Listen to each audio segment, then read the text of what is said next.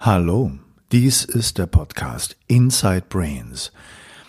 Der Podcast, der dich verbessern soll im Bezug auf Stress und wie man mit Stress umgeht. Und das Zauberwort hier ist Stresshacking, also die besten Methoden, Instrumente, Techniken zu erlernen, um Stress aus deinem Leben zu eliminieren oder besser gesagt, ihn zum besten Freund zu machen.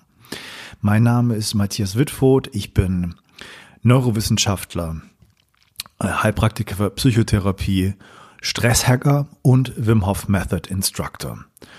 Und ähm, ich weiß nicht, wann du diesen Podcast hörst. Er wird am 31.12.2018 herauskommen, das heißt am Ende des Jahres 2018.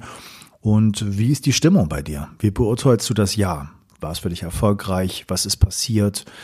Das ist ja meistens eine Zeit im Jahr, wo man das Jahr etwas Revue passieren lässt schaut, was man für Resümees zieht und auf das neue Jahr 2019 blickt. Und wenn du das jetzt hörst und das neue Jahr schon angefangen hat, was hast du für Vorsätze? Was möchtest du erreichen? Für mich war das ein sehr, sehr spannendes, aufregendes und äh, ja, ereignisreiches Jahr 2018. Ich habe hauptsächlich Wim Hof Method Workshops gegeben, eine ganze Menge in Deutschland und auch europaweit und habe viele hochspannende Veränderungsprozesse bei den Leuten kennengelernt und ähm, bemerken können. Und das erfüllt mich mit sehr großer Dankbarkeit, auch so viele Leute kennengelernt zu haben, die das eingegangen sind, die sich auf diese Methode eingelassen haben. Und äh, für mich war das ein No-Brainer, mich dafür zu entscheiden, äh, Wim Hof Method Instructor zu werden. Und wenn du über die Methode mehr wissen willst, dann hör doch einfach in das Interview mit Wim Hof rein, was ich in diesem Podcast ähm, veröffentlicht habe vor einiger Zeit. Ähm, oder hör in die Interviews rein, die ich in anderen Podcasts gegeben habe. Die findest du auf meiner Homepage matthiaswitford.de. Da habe ich ähm, ausführlich erklärt, um wo es, worum es bei dieser Methode geht. Ähm, ganz kurz gesagt, es ist eine faszinierende Mischung aus einer bestimmten Atemtechnik, ähm, Kälteexposition, also ins kalte Wasser gehen, ähm, kalte Duschen nehmen, Eisbäder nehmen und einer Entwicklung eines bestimmten Mindsets, was man damit verknüpft. Ähm, ich habe wirklich viele, viele Workshops gegeben und viele, ja, bestimmt 200 Leute gehabt, die daran teilgenommen haben. Mal nur ein Tag, mal zwei Tage, mal fünf Tage und ähm, habe da ganz krasse, erstaunliche Veränderungen kennengelernt. Es gab durchaus einen, einen Fall, der mir hier noch im Bewusstsein ist, von einem Arzt, ähm, der mit mir einen gemeinsamen ähm, ja, Patienten hat. Und dieser Patient war bei mir einem Workshop, der fünf Tage gedauert hat. Und der Arzt hat gesagt, ähm, was ist denn mit dem passiert? Der hat sich ja von der Persönlichkeit äh, 180 Grad gewendet. Der ist ja nicht wiederzuerkennen. Der sprüht ja vor Positivität und Lebensfreude. Und ähm, ich habe wirklich in den ganzen Workshops, die ich gegeben habe, oder auch wenn ich die Workshops an sich betrachte, keinen Tag gehabt und keinen Workshop, wo das irgendwie misslungen war. Es ist immer geglückt, weil die Methode einfach so kraftvoll ist. Ähm, man macht eine bestimmte Atemtechnik, die man lernt. Man geht regelmäßig äh, ins kalte Wasser oder duscht kalt und dann setzen die Effekte schon nach kurzer Zeit ein. Die Methode kann man sehr leicht erlernen und ja, wenn man die Faszination des, der Person Wim Hof erstmal kennengelernt hat und sich dem ausgesetzt hat, dann weiß man, wovon ich rede. Also ich kann nur sagen, ähm, es lohnt sich auf jeden Fall mal dieses Angebot mal anzuschauen, ob das was für einen ist. Und äh, ich gebe regelmäßig auch in diesem Winter Workshops, ähm, die einen Tag dauern, sogenannte Fundamentals Kurse, die man auch auf meiner Homepage finden kann. Ähm, und diese Kurse gehen fünfeinhalb bis sechs Stunden mit Pause natürlich, wo man die Grundtechniken lernt, Atemtechniken äh, und ins kalte Wasser geht. Ähm, es gibt Advanced-Kurse für Leute, die die Techniken schon drauf haben, ein bisschen mehr wissen wollen, weiterführende Atemtechnik kennenlernen wollen, spielerischen Umgang mit dem kalten Wasser ähm, sich aneignen wollen. Dafür sind die Advanced-Kurse. Da sind auch einige in meinem Programm.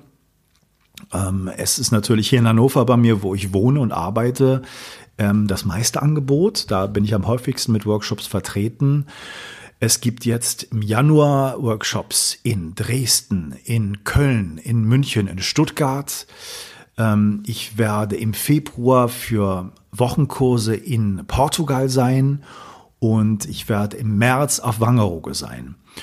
Ähm, was natürlich total spannend ist, wenn man einfach anschaut, wenn Leute das einen Tag probieren und da schon unheimlich tolle Effekte haben, kann man sich ja vorstellen, was wirklich nach zwei, drei, vier oder fünf Tagen passiert, ähm, was für andere Verhältnisse man bekommt zur Kälte, gerade jetzt, wo es ähm, zum Winter hingeht und wo es kalt wird und man sich einfach immer zumummelt und, und dicke Jacken anzieht und Mütze und Schal und sich der Kälte nicht aussetzt und auch die meisten Experten dazu raten, ganz vorsichtig mit der Kälte umzugehen. Und sie ist natürlich eine sehr starke Naturkraft. Das ist richtig. Aber man ist doch körperlich zu viel mehr in der Lage, ähm, die Kälte auszuhalten und der Körper kann sich wahnsinnig schnell daran adaptieren, ähm, so dass es wirklich ganz erstaunlich ist, wenn ich Wanderungen mache, auch am ersten Tag mit Leuten durch die Kälte, die nur leicht bekleidet sind, nur eine kurze Hose tragen, oben ohne oder nur ein T-Shirt tragen, dass sie in der Lage sind, so ein, zwei Stunden in der Kälte nicht nur auszuhalten, sondern gar keine Probleme haben, da eine Wanderung zu machen. Ja, wie geht das?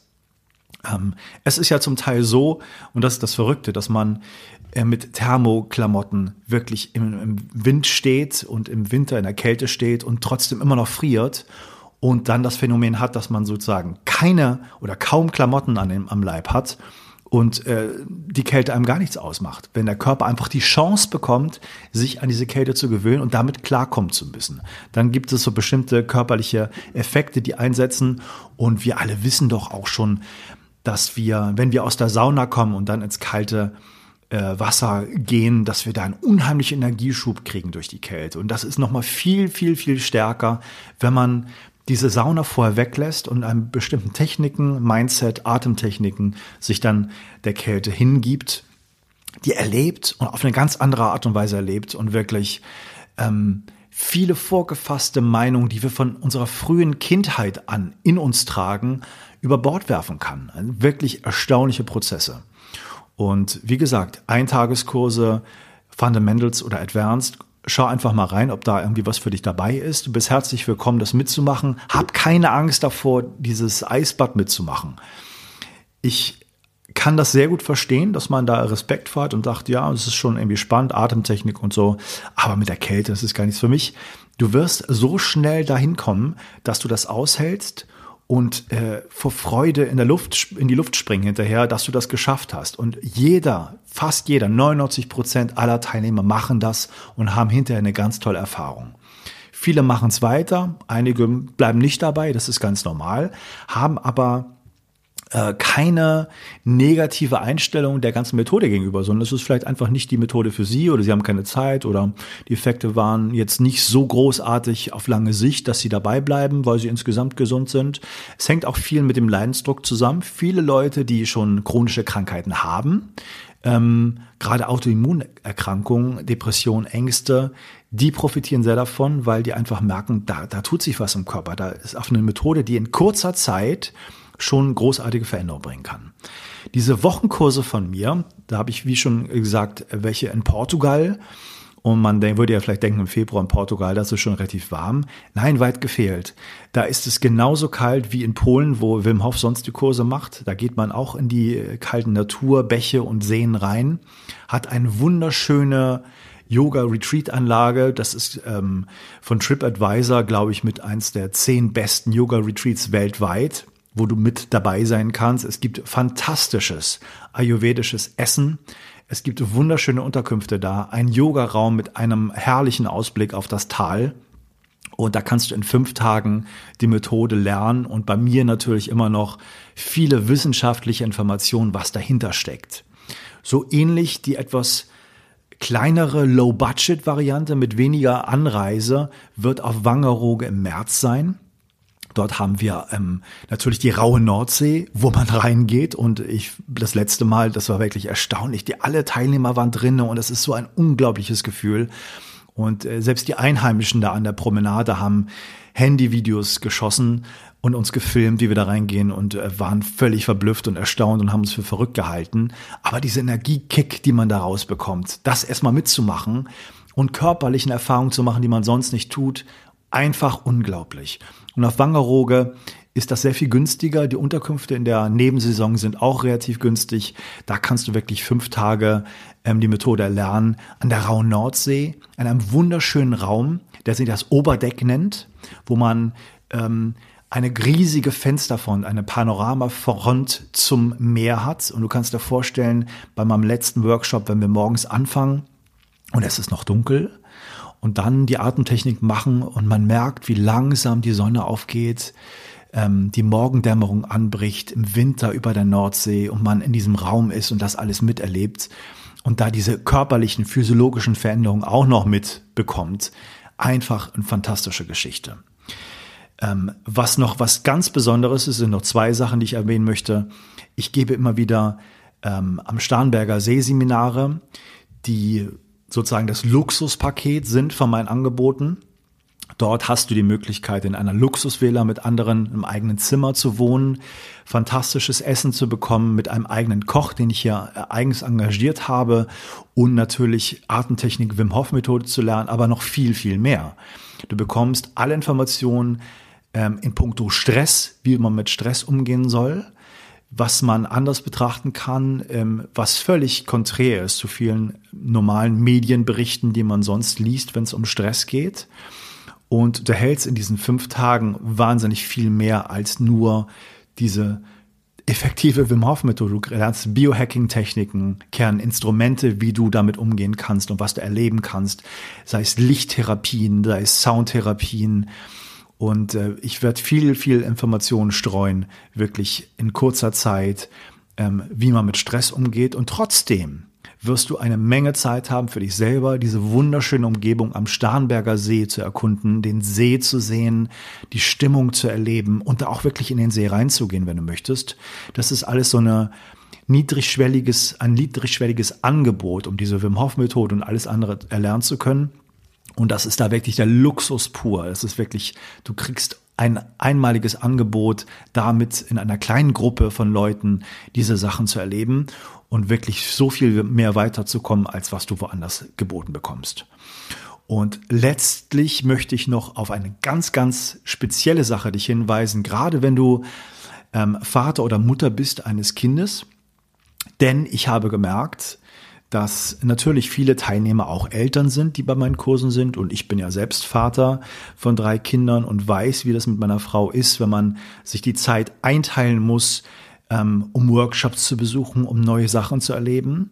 Das ist mit Kindern nicht einfach. Deswegen haben wir uns überlegt, wir machen äh, über Ostern 2019 für vier Tage das erste Wim Hof Methode Familienretreat in Tirol. Und wir haben da ein wunderschönes, ähm, ja, ein Hof entdeckt, oben in den Bergen. Riesengroß, mit einer, einer riesige ausgebaute Scheune, kann man sagen. Modernste Unterkünfte, Sanitäranlagen, Duschen. Ähm, wo wir die Möglichkeit haben, nicht nur dich als Vater oder Mutter ähm, sehr viel mehr weiterzubringen in puncto Stress und Gelassenheit und wie man damit umgeht und Wim Hof Methode und Atemtechniken und Kälteanwendung und, und, und, sondern wir werden auch deine Kinder, die du mitbringst, betreuen, ihnen da auch ein tolles Angebot machen und ein, einfach ein großes Familienevent daraus machen, eine Tribe-Erfahrung, ähm, wo Familien aus aller Welt eingeladen werden, die Ostertage 2019 mit uns zu verbringen und ganz großartige Veränderungen und Erfahrungen zu erleben. Also schau einfach auf meine Webseite matthiaswitfurt.de, um diese Sachen mitzubekommen und mitzuerleben. Und jetzt möchte ich einfach noch eine kurze Sache erwähnen, wenn es um diese neuen Vorsätze des neuen Jahres geht. Es gibt ja viele Meldungen und Stimmen, die sagen, na, Vorsätze, das mache ich gar nicht mehr. Ich setze mir keine Vorsätze, das halte ich eh nicht durch. Ähm, dann gibt's Leute, die sagen, da gibt's einige Tricks, wie man dann die Vorsätze durchhält. Ähm, ich möchte das Thema von einer ganz anderen Seite herangehen. Ich glaube, es gibt eine große Dichotomie, also es gibt zwei gegensätzliche Pole, die beide völlig berechtigt sind. Der erste Pol ist zu sagen, ich bin vollkommen okay, wie so wie ich bin. Ich brauche mich nicht zu verändern. Und ähm, wer ein bisschen psychotherapeutische Erfahrung hat und Coaching-Erfahrung, weiß, dass mit sich selbst nicht im Rein zu sein und sich selbst Vorwürfe zu machen, eines der größten Leitkonservierungsmittel äh, unserer heutigen Zeit und des Menschseins überhaupt ist. Das heißt, mit sich selber im Rein zu sein, sich okay und in Ordnung zu finden, Selbst, Selbstakzeptanz ähm, aufzubringen, ist eine wunderbare Sache und macht sofort ein Gefühl von Erleichterung und ja, da kann ich total zustimmen. Ich muss nicht immer diese Techniken haben, um mich weiterzubringen. Es ist auch okay, so wie ich bin. Ich muss mich nicht ständig neu optimieren. Vollkommen richtig. Andererseits macht es auch unheimlich Spaß, sich zu verändern, neue Sachen kennenzulernen, nicht stillzustehen und neue Wege zu sehen, neue Perspektiven und sich einfach zu verändern und zu merken, dass es so viel Freude bringen kann, was Neues zu lernen. Das sind keine zwei gegensätzlichen Sachen. Ähm, und deswegen ist es ganz in Ordnung, sich einen neuen Vorsatz zu nehmen, was man alles machen möchte und sich trotzdem okay zu finden und zu sagen, so wie ich bin, brauche ich mich nicht zu verändern, aber ich gönne es mir, neue Sachen zu erlernen, weil es unheimlich Spaß bringt und mich einfach auch weiterbringt und mich intellektuell fordert, körperlich verändern kann. Und meine eigenen Vorsätze oder mein Hauptvorsatz ist eigentlich, den ich mir jetzt für 2019 ähm, mir selbst ge gesagt habe und der mir einfach im, im Kopf, äh, in den Kopf gekommen ist, ist der folgende. Ich möchte bewusster Situationen erleben ähm, und mehr reflektiert sein, wo ich merke, ich tue bestimmte Sachen nicht, weil ich Angst vor den Konsequenzen habe. Also mehr Angstfreiheit zu leben. Und ich glaube, die Wim Hof Methode hat mich sehr viel weitergebracht. Ein Haupteffekt, den man davon hat, ist nicht nur, dass man die Kälte besser aushält, dass man tolle Erfahrungen hat mit dieser Atemtechnik, sondern einer der großen Haupteffekte ist auch, dass man angstfreier wird. Und das war etwas, was mich total erstaunt hat, auch in diesen Masterkursen in, in Polen bei Wim Hof.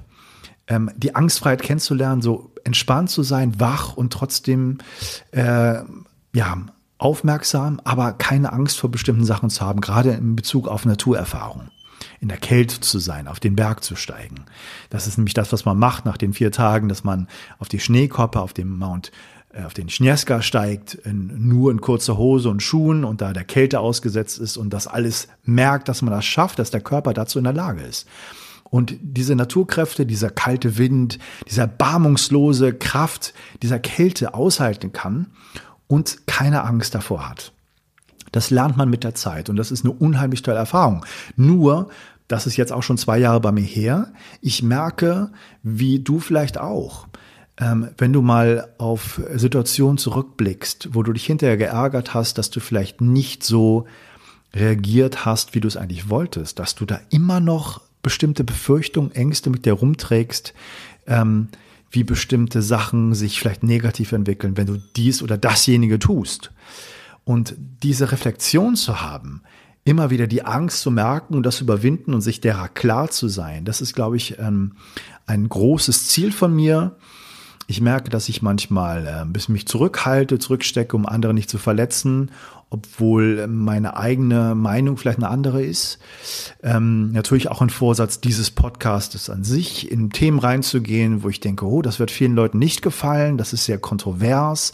Da werde ich auch Leute zusammenbringen, die miteinander kontrovers diskutieren. Und wenn du jetzt die letzten Folgen gehört hast, wirst du wissen, worauf es vielleicht hinausläuft, wo, äh, wo der Weg hinführt. Da ist natürlich erstmal die Placebo-Runde zu nennen, die vielleicht nicht so kontrovers war, aber wo doch ganz klar war, welche Sachen da wichtig sind, um das den Placebo-Effekt zu verstehen, der eine, ein Grundprinzip der menschlichen ähm, ja, der menschlichen Existenz ist und der ein Grundprinzip der Geschichte ist, wie bestimmte Medikamente auch wirken, welche, welche Effekte äh, eine Rolle spielen bei der therapeutischen, bei der psychotherapeutischen Arbeit auch.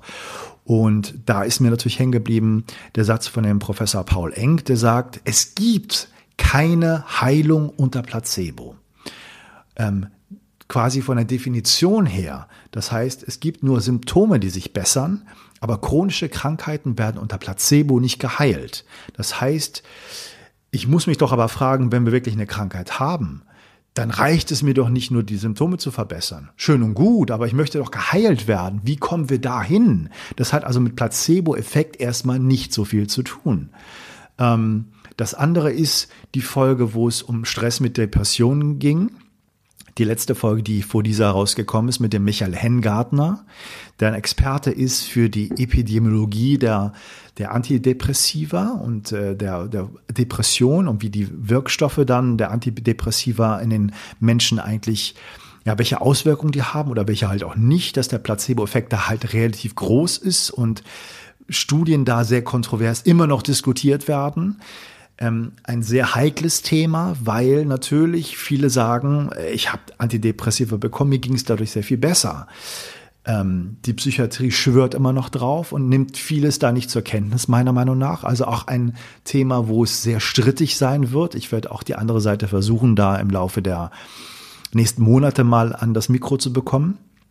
Und ja, das Motto ist wirklich Angstfreiheit. Was tue ich alles in meinem Leben nicht, oder welche Schutzmechanismen habe ich eigentlich, ähm, die mich an der Entfaltung hindern und die mich in der Angst halten. Und manchmal nimmt man das nicht so wahr. Ich hatte mich jetzt gerade an viele Situationen erinnert, wo ich nicht gesagt habe, was ich eigentlich wirklich dachte, aufgrund von Rücksichtnahme und mich hinterher sehr geärgert habe und denke, ich viele Situationen kläre ich nicht so, weil ich da einfach ja immer noch äh, auch Befürchtungen habe, das geht nach hinten los und dann wird man nicht gemocht oder es ist irgendwie gefährlich für einen. Völlig irrationale Sachen. Und das ist mein Vorsatz für 2019 und ich bin gespannt, was dein Vorsatz ist, ob das vielleicht jetzt bei dir auch ein bisschen resoniert. Und ja, lass uns jetzt einfach direkt zum Interview kommen nach dieser langen Vorleitung. Aber ich glaube, zum Jahresende darf ich mir das einmal leisten, ein bisschen länger äh, zu reden, was mich gerade bewegt. Ähm, Jens Nordlohne ist ein Reputationscoach unter anderem. Und er hat eine spannende Lebensgeschichte. Ich habe ihn kennengelernt, als ich auf dem Gut Ziegelhof mich mit meiner Familie einquartiert habe. Eine wunderschöne Anlage dort, ein tolles Apartment, wo man super Zeit verbringen kann. Und ich mache hier Werbung für den Ziegelhof, weil ich weiß, der ist eh schon ausgebucht. Das hat Jens nicht nötig, aber wenn du die Chance hast, da mal hinzufahren, und äh, das liegt zwischen ja, Hamburg und Cuxhaven, also bei Stade in der Nähe, an der Elbmündung. Äh, eine wunderschöne Gegend, wo man einfach sofort das Gefühl hat, hier stimmt alles. Das ist wirklich was ganz Besonderes. Ähm, ich erinnere mich an das Interview mit der Britta Stalling, Stalling wo es um Qigong geht. Das Qi-Feld, würde man sagen, stimmt hier total. Ein ganz wunderschöner, erholsamer Ort, toll eingerichtetes Apartment über mehrere Ebenen mit einem Kamin, mit einer Sauna drinne. Wir haben uns pudelwohl gefühlt, wir werden da bald wieder hinfahren. Ähm, und ich bin mit dem Jens einfach an seinem Stall ins Gespräch gekommen. Wir haben, glaube ich, eine Stunde lang über unsere Arbeit diskutiert, über die Coaching-Konzepte, die er hat, die ich habe. Und wir waren sehr fasziniert und ähm, ja, angezogen von den gegenseitigen Verständnissen. Wir sind da sehr auf eine Linie gekommen und er hat eine spannende Einstellung und spannende Sachen zu erzählen, wenn es um den guten Ruf geht. Es heißt ja, ist der gute Ruf erstmal ruiniert, ist, lebt es sich sehr ungeniert. Das mag in wenigen Fällen so sein. In den meisten ist der gute Ruf schon was sehr, sehr, sehr wertvolles, was man erhalten möchte und was bei einigen Leuten große Schwierigkeiten bereitet, weil sie halt in der Öffentlichkeit ihren Ruf kaputt gemacht sehen. Ähm, äh, Jens ist da ein sehr erfahrener Kommunikationstrainer, hat sehr viel Erfahrung auch in verschiedenen Firmen sammeln können, arbeitet mit Top-Entscheidern zusammen.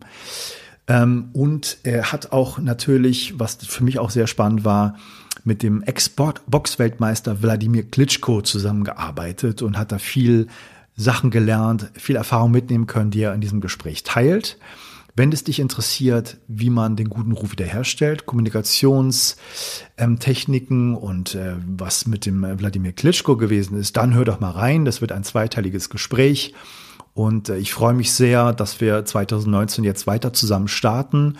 Die Downloadzahlen sind äh, viel besser als ich dachte. Nach dieser ganzen Zeit sind anscheinend viele Leute immer noch abonniert auf diesen Podcast und haben einfach weiter reingehört.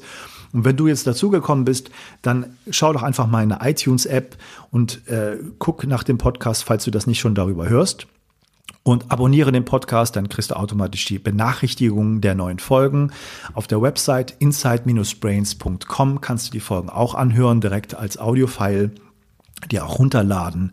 Und ja, wenn du mir weiterhelfen möchtest, dann schreib doch eine tolle Rezension über iTunes, gib eine 5-Sterne-Wertung. Äh, das bringt den Podcast weiter und ich hoffe, wir haben weiterhin eine tolle, produktive Zeit. Ich kann dich mit spannenden Themen versorgen und es wird viel, viel lebendiger, als es vorher war, weil ich mit Leuten immer wieder rede, aktuelle Themen auch diskutieren werde. Und ich hoffe, das gefällt dir und empfehle mich weiter, empfehle Inside Brains weiter und wir bleiben äh, hier zusammen verbunden. Viel Spaß bei dem Gespräch mit Jens Nordlohne. Also ich interessiere mich total für deine, für deine Arbeit, für dein Coaching-Konzept. Habe schon ein bisschen geschaut, aber wie würdest du das selber beschreiben? Was ist so dein, dein, deine Kernkompetenz, dein Kern, äh, deine Kerngeschichte, die du da an den, an den Mann oder an die Frau bringst? Also am Ende des Tages geht es im Prinzip immer darum, dass die Menschen oder auch die Organisationen Handlungsfreiheit bekommen oder mhm. Handlungsfreiheit zurückerlangen. Ähm, weil am Ende des Tages geht es doch immer darum, dass Menschen versuchen, so frei wie möglich in ihrem Handeln zu sein. Und leider wird dieses Handeln von vielen, vielen Faktoren negativ beeinflusst. Angst, Stress, wobei Stress und Angst sind ja zwei Dinge, die äh, sehr häufig miteinander verschwimmen. Und in meinen Trainings versuche ich, ähm, die Menschen dahin zu bekommen, dass sie sich ein bisschen befreien können von diesen Faktoren, um wieder zu ihrer Handlungsfreiheit zurückzukommen. Ja. Was hast du für eine Zielgruppe? Welche Leute kommen am meisten zu dir? Also am meisten sind das schon Entscheider und Führungskräfte aus ähm, Unternehmen, wobei da die Unternehmen von einem kleinen mittelständischen Unternehmen gehen bis hin zu einem äh, international tätigen Konzern. Äh, interessanterweise bin ich ursprünglich bei den meisten Unternehmen gelandet als Kommunikationstrainer und habe Kommunikationstrainings auch gemacht, die ich dann aber wesentlich weiter fasse. Mhm. Äh, es geht also sehr darum, äh, Menschen Stresssituationen fühlen zu lassen, um ihnen dann Wege aufzuzeigen, wie sie da wieder rauskommen und ihnen dann klarzumachen, dass sie das übertragen können auf viele, viele andere Bereiche im Leben. Mhm. Und wie machst du das mit den Stresssituationen? Wie mache ich das? Ähm, vielleicht mal ein konkretes Beispiel. Mhm. Äh, ich fange häufig die Trainings so an, dass ich den Menschen sage, so, wir machen was ganz Einfaches. Ich habe eine Kamera aufgebaut, und äh, jetzt möchte ich, dass ihr eine Minute 30 etwas zu dem Wert sagt, der euch ausmacht. So der bei euch so das, der Leuchtturm im Leben ist. Und die eine Minute 30 füllt ihr. Ich sage euch, wann ihr beginnt und ich sage euch auch, wann die 1.30 vorbei sind. Hört sich jetzt erstmal einfach an.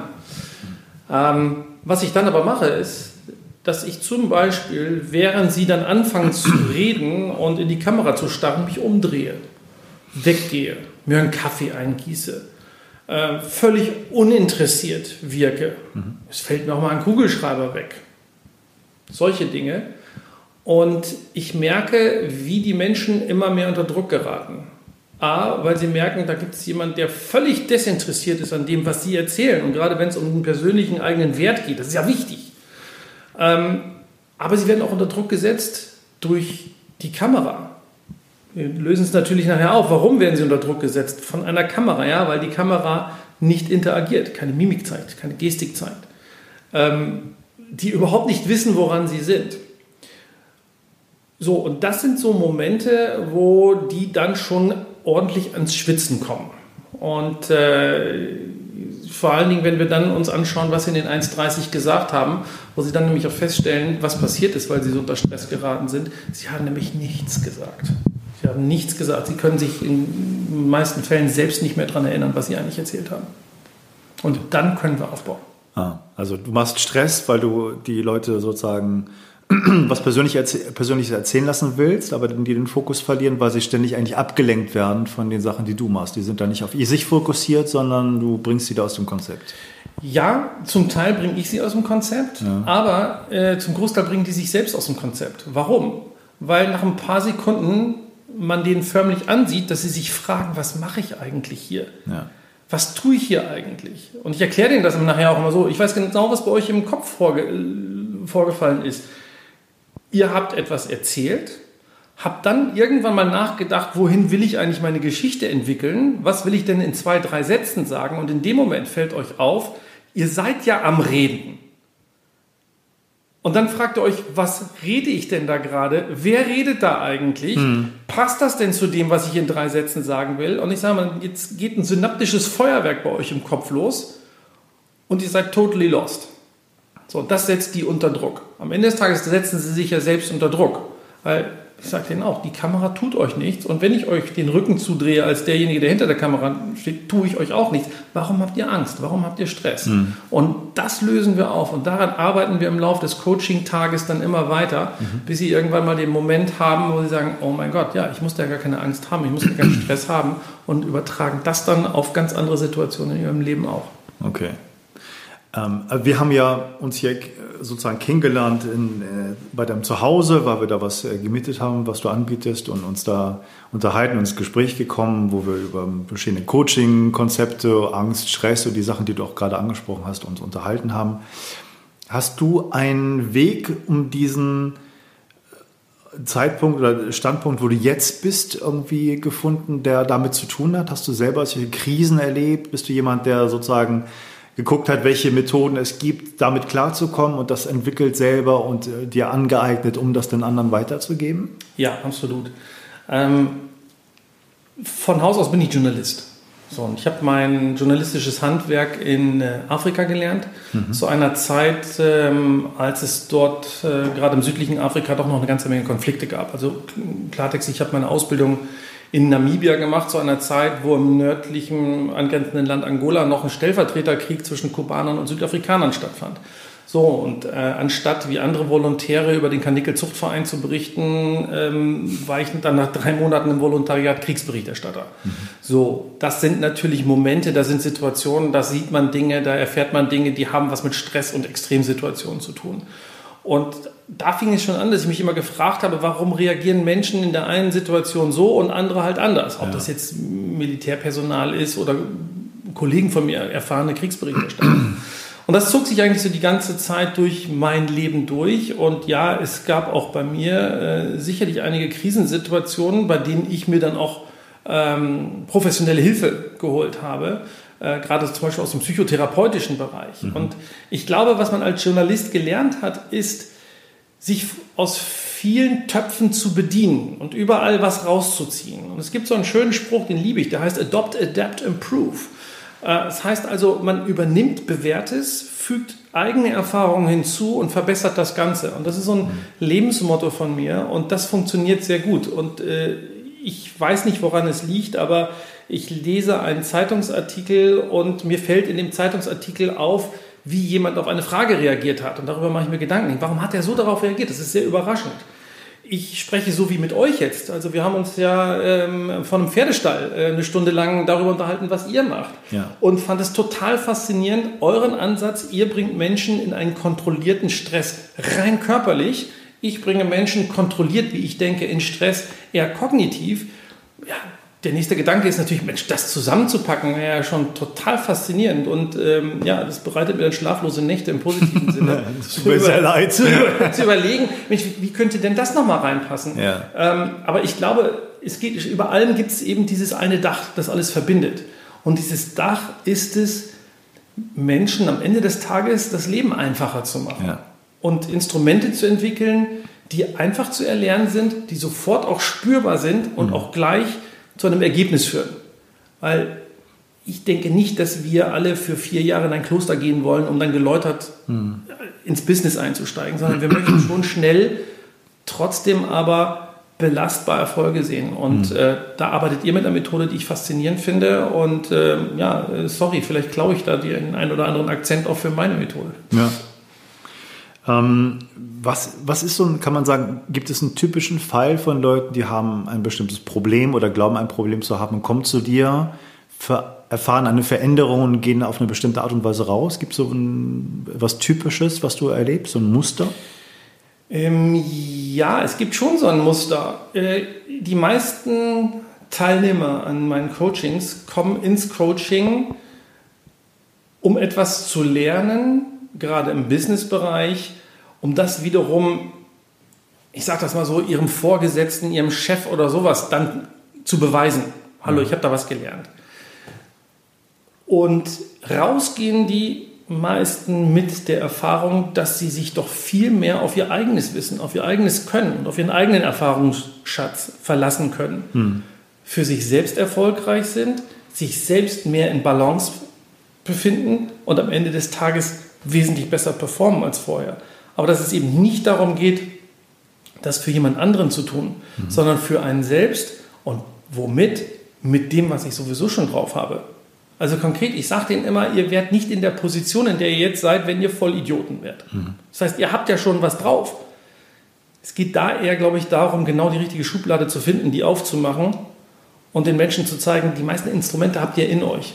Hier ist mal ein Impuls, da ist mal ein Impuls. Das reicht meistens auch. Und ich glaube, das ist wesentlich nachhaltiger, wenn die dann nach Hause gehen und sagen, ja, ich muss jetzt mich nicht irgendwie verstellen, ich muss mir nicht irgendwie kognitiv was aneignen, eine Verhaltensweise, sondern ich verlasse mich mal auf mich selbst. Ich kann das eigentlich. Stichwort Selbstverantwortung. Ja, vielleicht auch etwas aneignen, was vielleicht gar nicht zu einem passt, was man so anderen zuliebe irgendwie macht und sich aufstülpt oder so. Absolut. Also Dem Chef zuliebe zum Beispiel. Total. Ähm, also die meisten Menschen wissen ja, oder andersrum, es ist vielleicht auch nicht so einfach zu vermitteln in zwei Sätzen, was man da macht. Hm. Das heißt, ich werde gebucht als Kommunikationstrainer. Weiß jeder, was, damit, äh, was er damit anzufangen hat. Und dann in meiner ersten oder zweiten Sätze ist dann immer, ich sage, wenn ihr glaubt, ihr geht hier raus und könnt jemand anderes sein, dann funktioniert das nicht, weil ich bin kein Schauspieltrainer. Mhm. Schauspieltrainer können das, die machen was anderes. Das kann ich überhaupt nicht. Ich kann niemanden irgendwie dazu bringen, in eine andere Rolle zu schlüpfen. Es geht immer darum zu gucken, was bringst du eigentlich im Rahmen deiner Authentizität mit mhm. und das zu verstärken. Und nochmal, in der Regel habe ich es mit Leuten zu tun, die schon auch über einen gewissen Intellekt verfügen, auch über eine gewisse Erfahrung zu verfügen, aber denen man das entweder abtrainiert hat oder die einfach Angst davor haben, die einzusetzen. Mhm. Ich habe mal ein Interview gegeben über meine Arbeit bei einem Podcast. Da ging es um digitale Transformation in der Arbeitswelt und so habe ich gesagt, ja, es gibt viele Sachen, die man machen kann, aber die Gefahr oder der Output ist ja auch immer oder kann manchmal sein, dass die Leute merken, sie gehören vielleicht gar nicht in das Umfeld rein, dass sie da, für das sie eigentlich sich verbessern wollen. Das muss eine offene Option ja sein, dass man merkt, das ist gar, vielleicht gar nicht meine Firma, gar nicht meine Arbeit, weil ich das was ich eigentlich wirklich kann, die eigenen Stärken, auf die ich mich besinne, vielleicht da gar nicht ausspielen kann oder auch nicht möchte. Ähm, siehst du das genauso? Dass das, die Option muss immer dabei sein, oder? Absolut. Und jetzt wird es ja spannend. Diese Option habe ich ja immer. Ich habe immer die Option zu sagen, das ist ja eigentlich nicht mein Weg, das passt gar nicht zu hm. mir. Nur wie sind wir gestrickt? Also du als Hirnforscher weißt das ja, Gehirnforscher weißt das ja besser als ich. Das Gehirn hat erstmal eine Priorität, uns am Leben zu erhalten. Worauf kommt es davor nämlich an? Uns vor Risiken zu schützen, uns überall Risiken zu zeigen. Hm. Chancen aufzuzeigen, das kommt, glaube ich, erst so an dritter, vierter, fünfter Stelle. Heißt also, ich erkenne, hm, das ist eigentlich nichts für mich. Jetzt passiert da sofort dieser Automatismus im Gehirn. Aber boah, zieh das mal lieber durch, da weißt du, was du hast. Ja, jeden am Monatsende ähm, kriegst du dein Gehalt bezahlt, hast ja auch Familie. All das kommt ja mit dazu, führt dazu, dass ich eben sage, ich gehe das Risiko, vermeintliche Risiko nicht ein, zu sagen, ich muss was anderes machen. Mhm. Das als Chance zu sehen, das haben wir nicht gelernt. Das funktioniert auch sehr, sehr selten. Es gibt nur ganz, ganz wenig Menschen. Ich sage immer, wenn wir an eine Kreuzung kommen und sehen links ein offenes Feld und rechts eine Mauer, wir werden fast alle nach links gehen, weil zumindest sehen wir, da ist nicht irgendwie ein Löwe oder irgendwie eine Gefahr hinter der Mauer könnte ja was anderes sein. Hinter der Mauer könnte aber auch der große Schatz sein. Nein, aber 99 Prozent aller Menschen gehen nach links und nicht nach rechts. Und genau da setzt meine Arbeit an, zumindest den Menschen Impuls mitzugeben, hey, vielleicht ist nach rechts abbiegen, hinter die Mauer zu schauen, absolut eine Alternative. Mhm. Und da ist ja auch so ein bisschen vielleicht der Kern deines, deines Konzeptes, ne? dieses Spielerische mit reinbringen, Angst vielleicht anders zu betrachten und mehr Angst, angstfreier zu sein, einfach dieses, diese Neugierde, Neugierde zu haben, neue Sachen zu entdecken und nicht die rigide, die rigide Perspektive zu haben, immer nur das zu sehen, was man schon kennt und in seiner Komfortzone zu bleiben. Mhm. Ja, also zusammen mit, mit Leila Summer äh, entwickeln wir gerade etwas, wir nennen das Play to Change. Mhm. Ähm, wir gehen aber davon aus, von diesem Beispiel ein Kind am Spielplatz. Also wenn wir uns das mal genau anschauen. Man geht mit dem Kind, mit dem vier-, fünfjährigen Kind zum Spielplatz, da schiebt sein Fahrrad irgendwie Richtung Spielplatz. Irgendwann lässt das Fahrrad fallen, rennt auf diesen Spielplatz, rauf auf die Rutsche, rauf auf die Schaukel, ähm, je wilder, desto besser. Ja. Und hat Spaß und quiekt vor Vergnügen. Naja, jetzt übersetzen wir das mal auf uns Erwachsene, ins Business. Wir würden an den Spielplatz herangehen. Wir würden von weitem betrachten, was passiert da eigentlich. Wir würden eine Risikoanalyse vornehmen. Wir würden die Sinnhaftigkeit in Frage stellen. Ja, warum soll ich denn da irgendwo runterrutschen? Was habe ich denn davon? Ja. Ähm, wir würden vielleicht um diesen Spielplatz herumgehen wir würden das Handy zücken und uns eine Anleitung für den richtigen Sandburgenbau runterladen und dann feststellen, welche Gefahren darin lauern, wenn man die Sandburg falsch aufbaut. So, nach drei Stunden sind wir frustriert, werden kopfschüttelnd nach Hause gehen, ohne den Spielplatz betreten zu haben und werden sagen, bin ich denn wahnsinnig, was soll ich denn auf diesem Spielplatz? So, und der, die Idee von Leila und mir war es, die Menschen wieder zurückzubringen zum Homo Ludens, also zum spielenden Menschen, der gar nicht merkt, dass er irgendetwas macht, auf einem Playground, den wir geschaffen haben. Das ist immer ein geschützter Raum. Das kann ein altes Mittelalterdorf sein. Das kann aber auch eine alte Fabrikhalle sein, wo Aufgaben zu lösen sind, spielerisch. Und erst danach lösen wir auf und sagen, habt ihr eigentlich gemerkt, wie ihr diese Herausforderungen hier gelöst habt? Mhm. Nämlich spielerisch, mit Neugier, obwohl es komplett was Neues war. Und dann fällt hoffentlich bei vielen der Groschen und sagen, ja, das nächste Mal springen wir sofort von unserem Fahrrad und äh, klettern die Rutsche rauf und rutschen mhm. runter. Ist das was, was ihr entwickelt habt, weil ihr gemerkt habt in den Coachings, das fehlt? Oder wenn das mal da war, das hat am meisten gebracht, dieses Spielerische? Oder wie, wie seid ihr drauf gekommen? Also bei mir waren es jetzt, jetzt zwei Sachen. Also erstens, ich selbst habe äh, in meiner Zeit als äh, Angestellter, äh, ich war Kommunikationschef bei Internetunternehmen, natürlich meine Führungskräftetrainings gemacht. Und ich fand es einfach völlig daneben, weil worum ging es? Es gab eine PowerPoint-Präsentation, Frontalunterricht ja. und äh, dann ging man da raus, äh, bekam eine tolle Mappe und äh, den Satz, Sie können das alles zu Hause nochmal nachlesen. Ja, also nach zwei Tagen war das vorbei. Vergebene Lebensmühe, Liebesmühe. Was ich festgestellt habe für mich, und das ist auch ein wichtiger Aspekt unseres Konzeptes, ist, die Leute müssen das merken. Die müssen das auch körperlich spüren. Ja. Und wenn du das körperlich nicht spürst, über Bewegung, über, über, ja, über deine Synapsen, wirklich, also über, über Hautkontakt, über Sehen, Fühlen, Schmecken, dann wird es nicht verankert. Und wenn es nicht verankert ist, dann funktioniert es nicht. Mhm. Inwiefern spielt das mit Wladimir Klitschko da eine Rolle, diese, diese Konzepte? Also wir haben zusammen mit einem Team bei Wladimir Klitschko äh, eine Methodik entwickelt, ähm, wie man die Qualitäten eines Heavyweight Champions übertragen kann auf Menschen im Business, aber auch im richtigen Leben. Und es ist ganz klar, dass da ganz viel über Bewegung geht. Also da ist noch ein Beispiel, ähm, wenn wir ähm, mit, mit äh, Teilnehmern zu tun haben, dann lassen wir die zum Beispiel zu Beginn mal Seil springen. Und beim Seilspringen sollen die sich vorstellen. Jetzt sagen natürlich alle, oh mein Gott, Seilspringen, das letzte Mal irgendwie vor 20, 30, 40 Jahren gemacht, aber alle finden es ganz witzig und springen mit dem Seil. Interessanterweise können alle nach Seil springen. Natürlich verheddert sich der ein oder andere, aber die können noch Seil springen. Mhm. Schon mal das Erste, was wir denen nachher sagen, habt ihr das gemerkt? Ihr könnt Seil springen, obwohl ihr es 30 Jahre nicht gemacht habt. Warum? Weil ich es damals spielerisch gelernt habe und heute sind wir nochmal wieder spielerisch rangegangen. Ihr könnt es. Was uns aber aufgefallen ist, ihr springt einen halben Meter übers Seil. Guck mal, wie Wladimir Klitschko das macht. Der ist gerade so fünf Zentimeter beim Seil. Ja. Warum strengt ihr euch so wahnsinnig an? Und seid aus der Puste. Ihr könnt das viel lockerer machen. Ihr habt das ja nach wie vor drauf. Also das sind zum Beispiel nur so etwas, wie wir Bewegung nutzen, um etwas darzustellen und spürbar zu machen.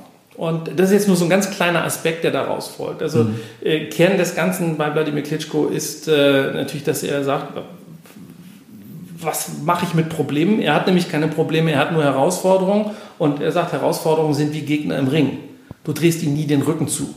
Mhm. Ja, du, du schaust sie an und gehst sie auch an. Und wenn du das als Herausforderung siehst, siehst du es sportlich. Wenn du etwas sportlich siehst, hast du wieder ein Framing, einen Rahmen, der dir nicht so viel Angst macht. Weil du sagst, ey, das ist jetzt ja wie, ein, das ist jetzt wie so ein Match. Ja, ich kann da verlieren, ärgere ich mich da zwar drüber, aber es ist, ist wie so ein Match, das ist wie so ein Game. Mhm. Wieder spielerisch sehe ich das Ganze. Und nochmal, es geht immer um den Übertrag dann aufs Business und letztendlich ein Veränderungsprozess ist ja nichts anderes als, ja, ich muss mich bewegen und gehe jetzt entweder links oder rechts. Und wir helfen da vielleicht so ein ganz klein bisschen, dass die Menschen die Angst verlieren, auch mal, ich wiederhole mich, nach rechts zu gehen und nach zu schauen. Ja. Gibt es etwas oder was, ich mal anders, was ist dasjenige, was du von äh, Wladimir Klitschko vielleicht mitbekommst, was du vorher noch nicht so wusstest? Ja, dieses war der erste Teil des Interviews mit Jens Nordlohne. Ähm, der zweite wird äh, schon morgen herauskommen und äh, ich bin gespannt, was du zu dem zweiten Teil sagst, wo wir auch gerade explizit über die Zusammenarbeit mit Ex-Box-Weltmeister Wladimir Klitschko reden werden. Bis dann.